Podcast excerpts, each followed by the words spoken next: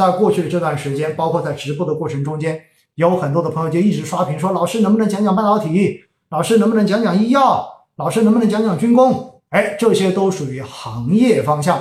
行业指数基金行业方向说白了，只要行业在风口上，那么这些指数基金都会涨得很好。如果行业的风口过了，那么一般它跌也会比大盘跌得更快，跌得更惨。所以，行业指数基金需要更足的信心、更足的信仰，而且要有更大的这种风险承受能力，你才能够真正的拿得住。否则，你买了之后，哪怕你买对了，到最后也拿不住。而且对于行业来说，基本上风水轮流转，只要市场整体强势，总有轮到你的一天。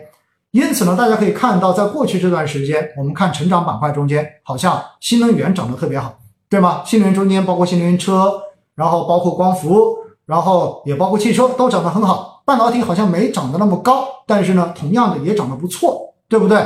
那 OK，回过头来，大家说，哎，怎么医药没涨？医药没涨呢？在过去的这一个多月的直播中间，很多人天天就在问老师：“你的医药还在持续吗？你的医疗基金定投还在持续吗？”我说：“我都在持续啊。”所以在过去的这一两周时间，大家发现医药又在涨了，对不对？又开始轮到它了。同时呢，又很多人问消费没涨啊，白酒没涨啊。你会发现在过去这段时间，这些也开始涨了。所以哈，我要告诉大家的是什么？只要你认为这个行业本身在未来中国经济的发展过程中间仍然是有戏的，仍然是未来经济非常倚重发展的方向，那么我告诉你，坚持就好了，坚持就好了。但是因为它的波动很大，所以请你一定通过分批定投的方式坚持，尤其是在它风口不在的时候，麻烦你在低位一定不要停扣，坚持下去。同时，因为行业指数基金往往会暴涨跟暴跌，对不对？波动幅度会比宽基指数大很多，所以也提醒大家一定要做好止盈，一定要做好止盈、止盈、止盈，一定要记得不要在这些行业指数在风口上的时候就完全忘记了风险，然后不在风口上的时候就完全看不到希望，完全忘记了自己曾经对这个行业方向的这种认知。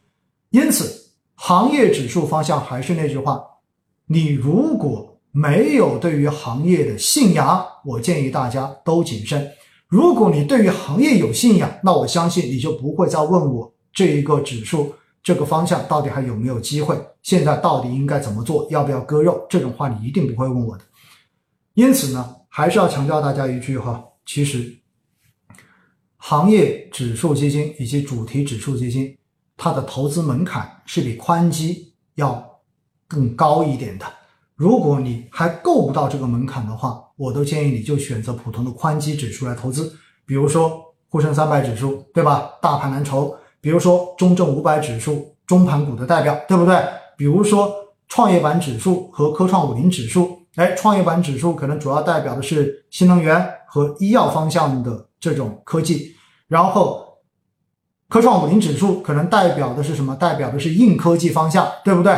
所以你只要知道了这些之后，你会发现，其实这些宽基指数，你做长期的这种定投，它真的可以跟你贡献相对比较稳的幸福的。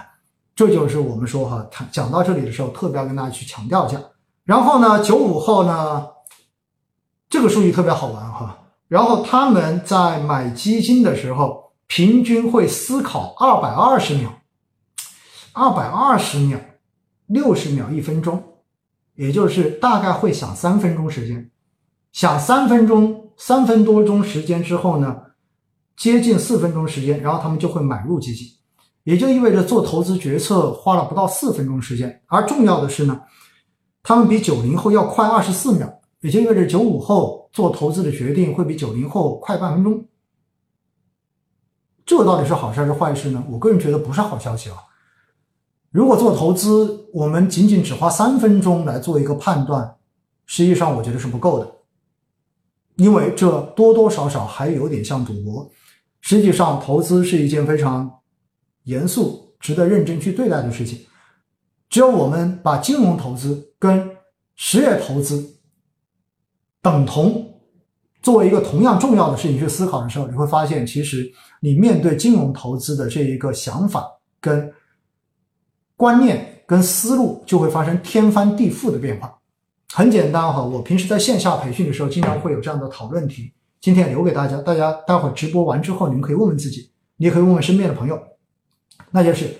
如果你现在要开一家奶茶店，大家记住了哈。如果你现在打算去开一家奶茶店，你大概要经过多少个步骤？你大概要考虑多长的时间？然后最后才能做出开不开的决定。把这个问题想清楚，然后再对应一下，九五后用不到四分钟的时间来决来做出投资的决策，九零后用四分。钟的时间来做出投资决策，这个事情跟你去进行奶茶店的这个投资有没有本质上的区别？好不好？这个留给大家哈。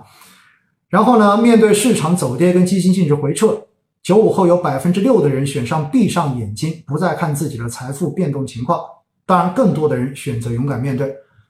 其实呢，这也是在过去的这由一到四月份哈这一波市场调整中间最明显的一个特征。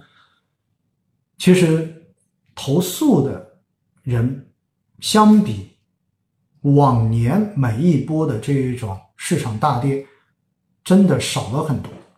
我觉得这是一个非常令人欣喜的变化。这意味着什么？意味着其实很多人对于市场的这种认知，对于风险的这种认知，实际上是相比十几年前的投资人是要更加成熟一些。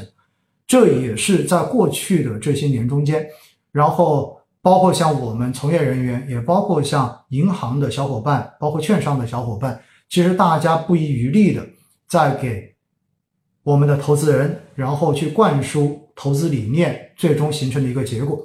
我觉得这是一个非常好的事情哈，因为只有当大家能够正确的认识市场的波动，并且能够正确的认知自己的风险承受能力，选择跟自己的风险承受能力相匹配的这样的投资方式跟投资产品的话。